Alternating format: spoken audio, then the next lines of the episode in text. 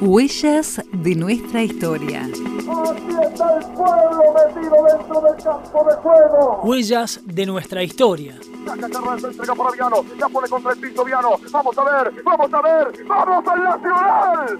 ¡Vamos al Nacional! ¡Estudiantes al Nacional! Sucesos y voces que configuraron la memoria colectiva. Señoras y señores, le golearon a Juan. Se abrazan, jugadores que lloran. Es una jornada memorable. Un viaje por los surcos del paso del tiempo. Sucesos, voces y protagonistas que configuraron la memoria colectiva del deporte. Huellas de nuestra historia.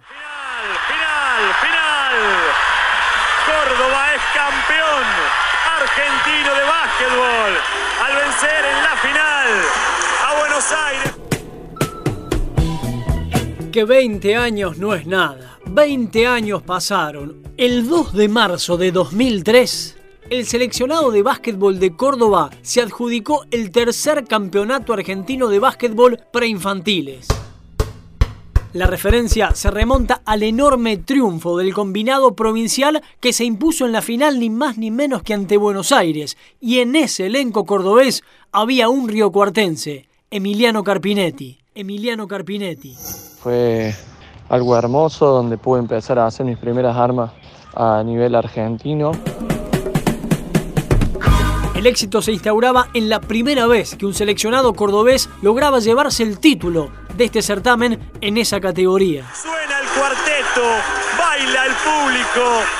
La alegría hoy es solo cordobesa. Fuimos a jugar un torneo argentino en, en Villa María, siendo locales, pudimos salir campeón, no perdimos ningún partido, fuimos invictos, le ganamos eh, la final a la provincia de Buenos Aires.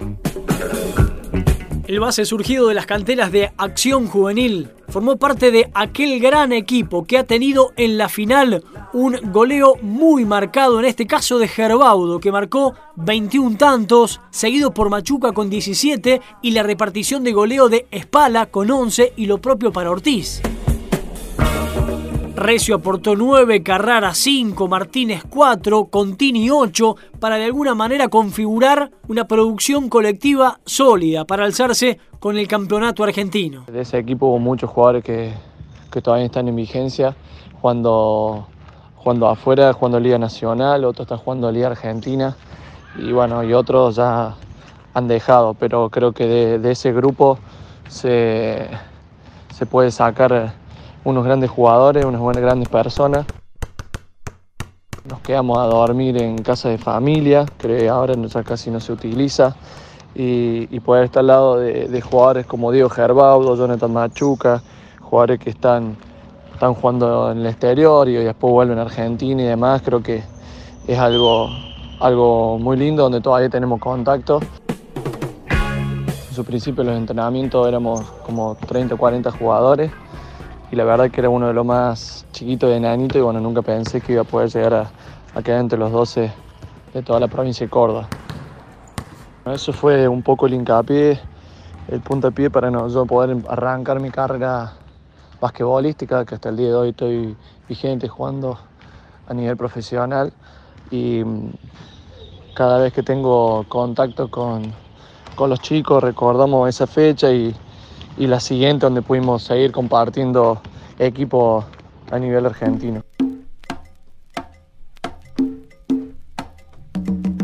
Aquella edición del Campeonato Argentino de Preinfantiles de Básquetbol se desarrolló en el Salón Municipal de los Deportes de la ciudad de Villa María y coronó, en este caso como integrante del podio, a Corrientes, que venció en el partido definitorio a Capital Federal. En el quinto lugar se ubicó Santa Fe, Sexto fue Entre Ríos, séptimo Tucumán, octavo Neuquén, noveno Formosa, décimo Chubut y luego Santiago del Estero y San Luis.